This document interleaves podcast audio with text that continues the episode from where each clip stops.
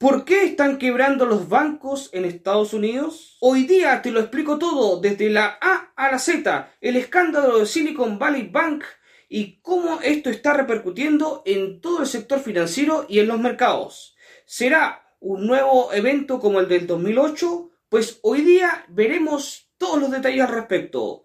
Soy Rodrigo Águila y te saludo en este martes 14 de marzo aquí en Pulso de Mercado. Comenzamos.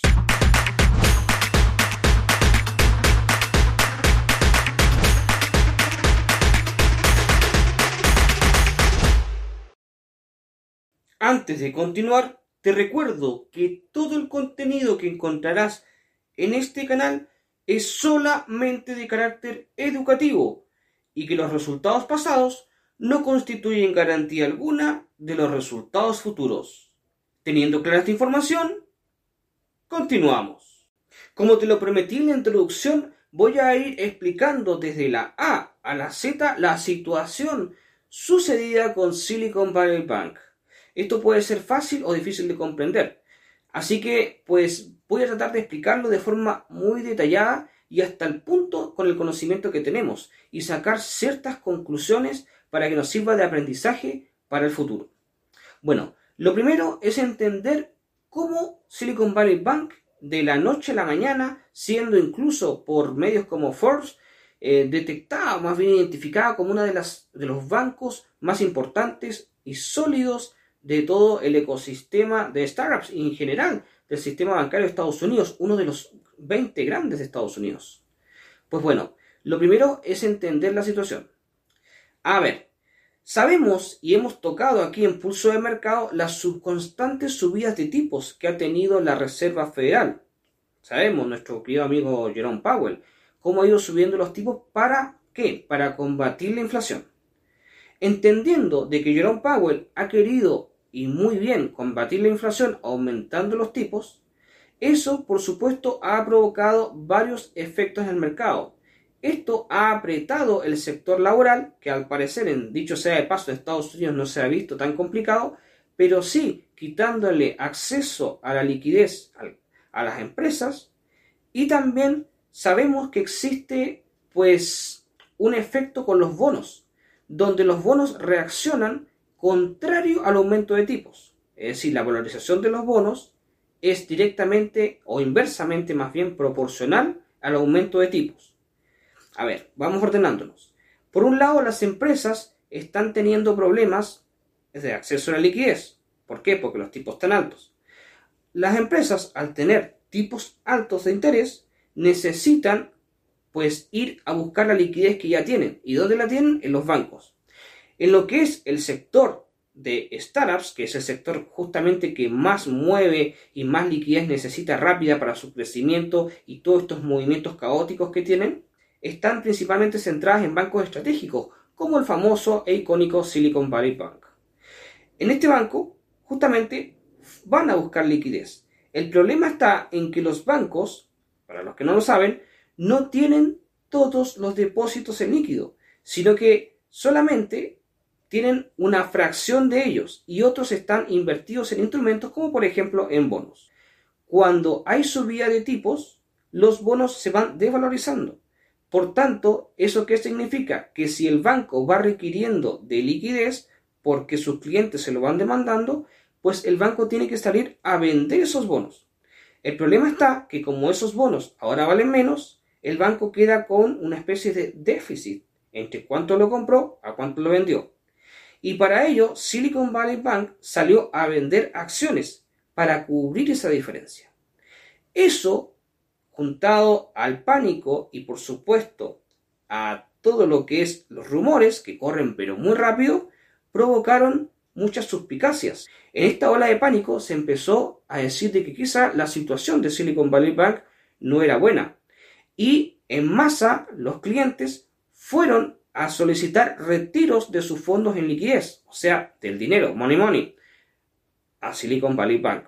Silicon Valley Bank llegó a un punto donde no pudo pues entregar todas estas demandas de dinero y por tanto pues paralizó los retiros. Y ahí la debacle que hoy día conocemos.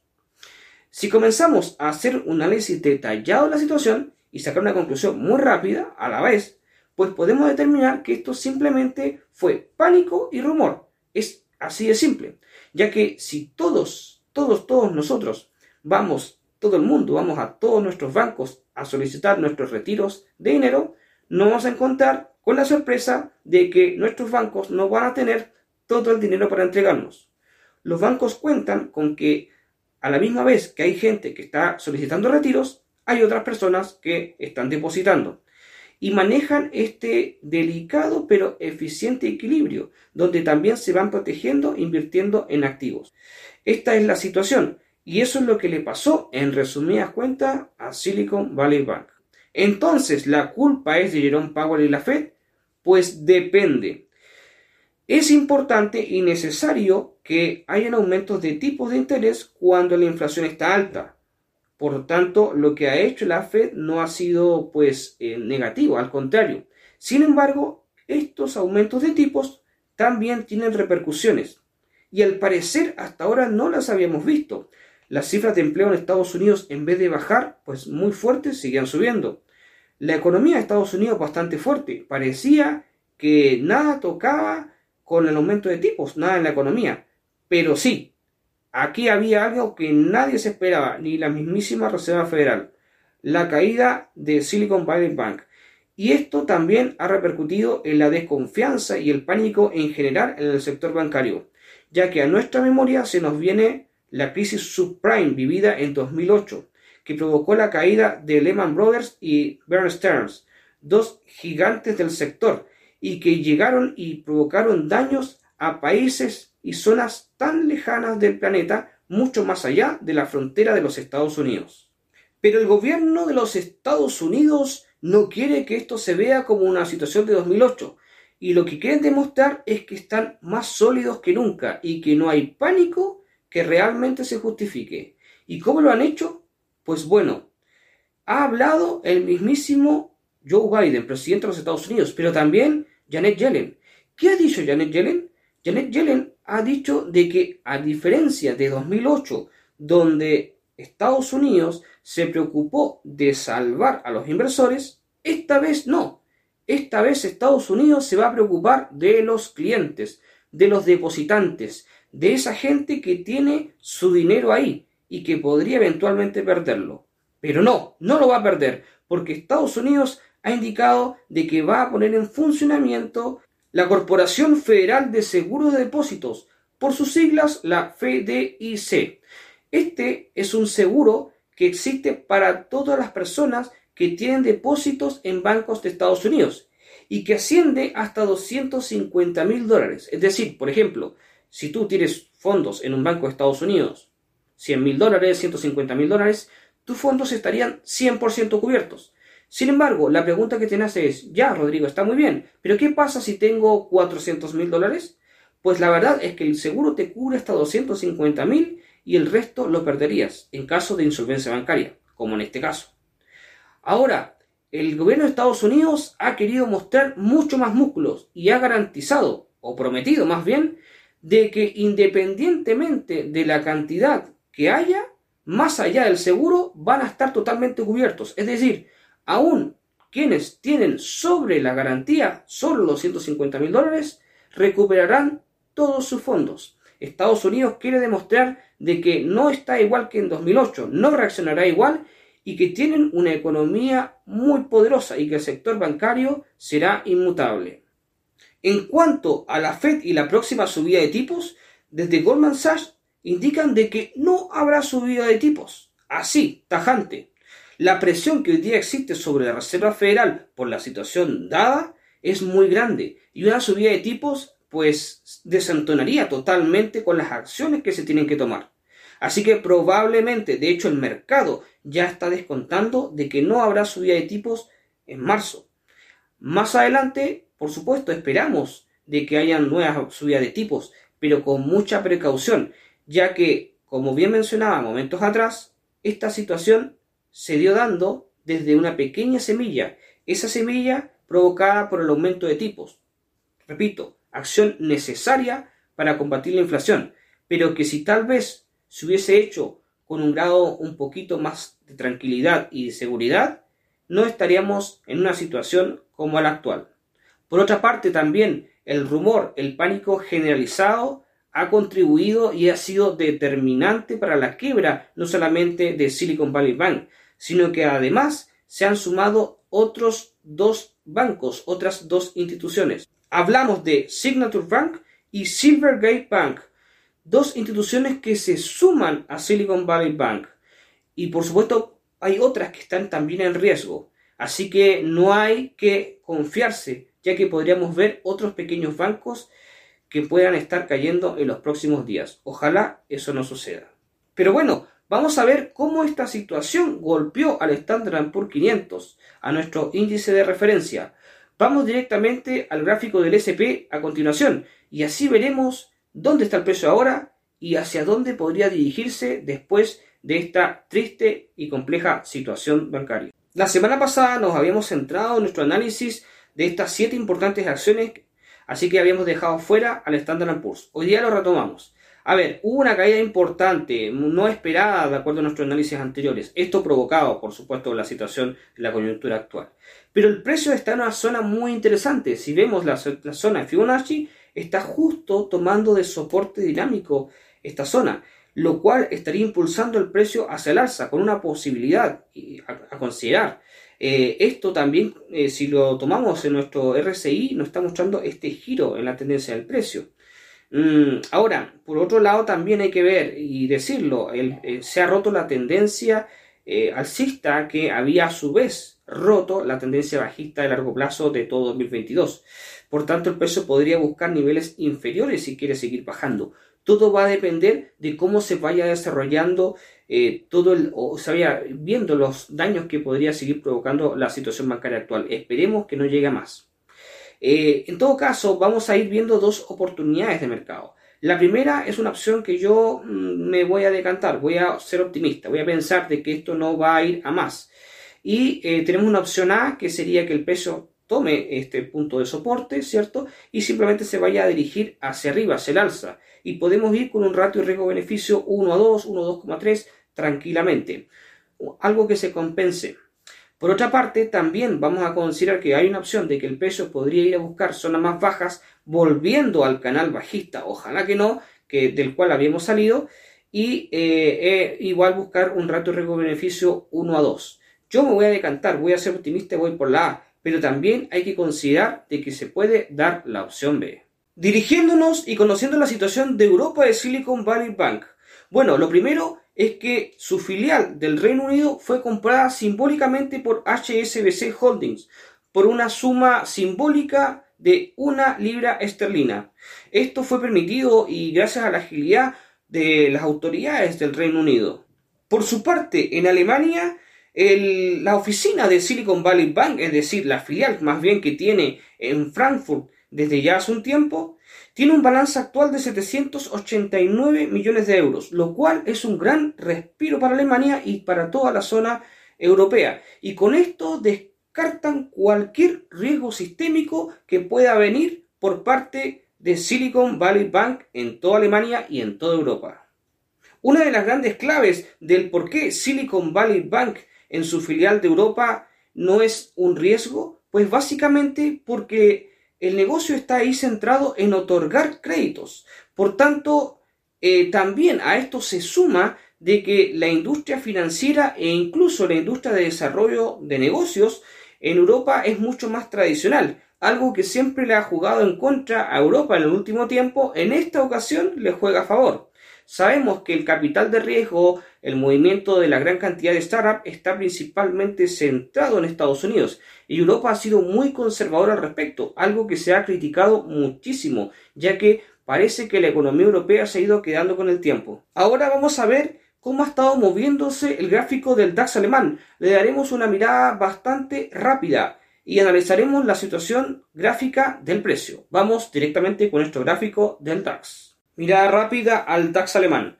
Como podemos ver, el precio del DAX está bastante arriba. Hubo una caída importante eh, en el último día, en los últimos días más bien, y se ha mantenido con mucha fortaleza hacia arriba. El precio se encuentra a nivel técnico sobre la media móvil exponencial de 200 periodos y por debajo de la de 70. eh, lo cual es un muy buen indicativo. Estamos en una tendencia a largo plazo alcista. A pesar de esta caída, nuestro RSI eh, nos puede mostrar que el peso se podría volver a girar. Podría haber todavía una corrección un poquito más hacia la baja para luego ir hacia arriba. Yo creo que a largo plazo el DAX alemán va para arriba, ya que su fuerza del precio lo ha ido así moviendo. También hay que considerar de que el efecto de Silicon Valley Bank no va a afectar a Alemania, al menos no directamente. Vamos a hacer un análisis rápido de tres gráficos correspondientes, por supuesto, a tres bancos. Silicon Valley Bank, Signature Bank y Bank of America. Este último como una referencia en general de cómo podría haber impactado esta situación a la banca tradicional. Primero vamos a comenzar con el gran protagonista de la jornada, el triste protagonista, Silicon Valley Bank. Vamos directamente a analizar su gráfico. El gráfico del mayor perdedor de esta jornada, pues aquí está. Vamos a ir tirando líneas de tendencia, dibujando y ver cómo estuvo históricamente su desempeño en el precio. Estamos en una vista de 1D, gráfico diario, eh, tirando líneas de tendencia blanca y definiendo cuáles fueron las tendencias que históricamente tuvo esta acción, que hoy día pasa a la historia. Bueno, eh, es importante señalar de que también eh, veníamos de una tendencia bajista, eh, se puede ver a priori, donde el precio, digamos, últimos meses venía incluso por debajo de la media móvil exponencial de 70 periodos. Pero antes de eso, sigamos dibujando nuestras líneas de color blanco para ir definiendo cómo fueron los, justamente los puntos de rompimiento de tendencia. aquí marcamos este rompimiento donde la tendencia pasó a bajista y eh, coincide justamente ese cruce de, tendencias con el cruce de media móvil de 70 a 200, donde la de 70 rompe la 200 para eh, marcar una tendencia eh, claramente bajista. Y aquí creamos, mostramos, más bien dibujamos este canal donde, de donde el precio estuvo moviéndose hacia la baja, canal bajista, y por último estamos viendo la caída enorme con este gap eh, que provocó, bueno, ha sido el resultado de lo que ya conocemos y hemos comentado. Vamos a tener otra perspectiva, vamos a tener una perspectiva mucho más amplia, una perspectiva de eh, una semana para, para ver, digamos, eh, en general el histórico de este, de este precio. En una vista de una semana, si tiramos líneas de tendencia, vemos que se rompió una tendencia importante alcista, aunque ya la caída venía siendo muy fuerte. Sin duda, hoy día eh, tenemos que no hay mucho más que decir de esta acción y este banco que pasa a la historia. Otro de los bancos declarados en quiebra por esta situación es Signature Bank. Bueno, vamos a ver el gráfico de Signature Bank y cómo ha estado desarrollándose el precio en el último tiempo y por supuesto la situación actual. Vamos directamente con el gráfico de Signature. Otro de los soldados caídos en esta cruel batalla ha sido Signature Bank. Signature Bank ya venía mostrando un desempeño no muy bueno en el último tiempo, con una tendencia bajista. Pero bueno, primero vamos a ir tirando líneas para ir viendo cómo se estuvo desarrollando el precio histórico. Eh, a largo plazo, bueno, estamos viendo velas de 1D, tirando líneas de color blanco, precio por debajo de la media móvil exponencial de 70 y 200. Incluso utilizando la media móvil exponencial de 70 periodos como resistencia dinámico para luego el precio seguir bajando y bajando pero no ha sido en los últimos días que estuvo esta caída que fue fatal, la caída que estamos viendo. Eh, bueno, em, tengamos otra perspectiva, una semana, a ver qué nos dice el gráfico una semana, pues a una semana estamos viendo que estamos prácticamente en precios de mínimos eh, casi históricos, en los mismos precios que encontramos ya años atrás. Y bueno, simplemente pasamos a la historia y este ha sido otro de los caídos con esta situación bancaria. Sin duda alguna que el mercado ha sido golpeado entero. Por supuesto, principalmente los bancos que se consideran como más comprometidos. Ahora, la banca tradicional no ha estado ajena a estos embates. Vamos a ver un ejemplo claro a través de la acción de Bank of America y cómo ha estado el movimiento del precio, que sin embargo esto parecería una oportunidad bastante interesante para tomar una oportunidad de entrada. Pero bueno, no te quiero adelantar, vamos directamente al análisis del gráfico y entenderás que esto podría ser una gran oportunidad. Vamos a ello. Analizar el Bank of America es importante como una especie de retrato en general de la banca de Estados Unidos y sus efectos de lo sucedido con Silicon Valley Bank. Es por ello que estamos analizando este gráfico. A ver, miren, em, como podemos ver, eh, aparentemente a vista de 1D, el precio cayó muy feo y esto puede sonar catastrófico. Sin embargo, si ampliamos la visión, velas de una semana, el panorama cambia bastante y por el contrario nos mostramos en una zona de eh, soporte en esta, de, esta, de este mínimo mayor al anterior y donde se muestra con la línea blanca una clara tendencia alcista. Si utilizamos nuestro retroceso Fibonacci podemos ver que estamos en una importante zona, o sea, es decir, el precio hoy día está dándonos una oportunidad pues a considerar de entrada al mercado, por supuesto gestionando tu propio riesgo. Ahí estamos buscando un rato riesgo-beneficio por lo menos de 1 a 2 y lo puede dar incluso mucho más. Considero que es una oportunidad importante y que esto ha servido como una especie de excusa para que el precio corrija, dándonos una oportunidad de entrada comprando más barato para ir a vender más caro. Tiramos otra línea de tendencia para ir viendo este canal y así tenemos el total de expansión que podemos explotar con nuestro rato de riesgo-beneficio. Y como se puede ver, así a priori da para mucho más. Lo sucedido en 2008 nos dejó un gran miedo a los que somos conocedores del mercado. Si eres una persona muy joven, probablemente no tienes un conocimiento o memoria respecto a ello, pero probablemente también, y seguramente has visto algún documental o has leído algo al respecto. Si eres una persona un poquito más veterana, pues por supuesto que sin duda alguna viviste ese lamentable evento, donde empresas, bancos, instituciones que tenían muchos años y tenían aparentemente una gran solidez y parecían imposibles de derrumbar, se derrumbaron. Ese miedo quedó y no, quedé, no queremos nuevamente vivir algo como ello. Es por eso que cualquier situación un poco compleja puede causar un gran pánico.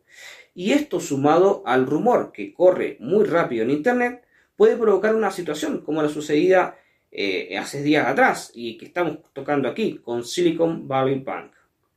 Personalmente creo que vamos a ver una situación lejos de lo que sucedió en 2008, ya que la situación de, en general de la economía de Estados Unidos no está comprometida al nivel de 2008, pero sí podría haber un rebote y esto quizás no acabe ahora y podría, por supuesto, encontrar un camino un poco más difícil donde nos podría repercutir económicamente en unos meses más. Hay que estar muy atento. También vamos a ir observando cómo van a ser los movimientos futuros de la Reserva Federal todo el mundo cuenta de que no va a haber subida de tipos. No lo sabemos, el tiempo lo dirá. Soy Rodrigo Águila y ha sido un placer estar nuevamente contigo aquí en Pulso de Mercado.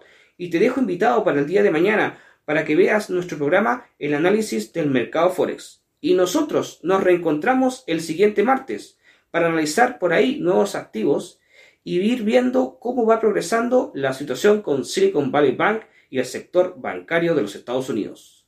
Te mando un gran abrazo desde Chile y por parte de Pulso de Mercado y de Swissquote Bank. Nos vemos el siguiente martes.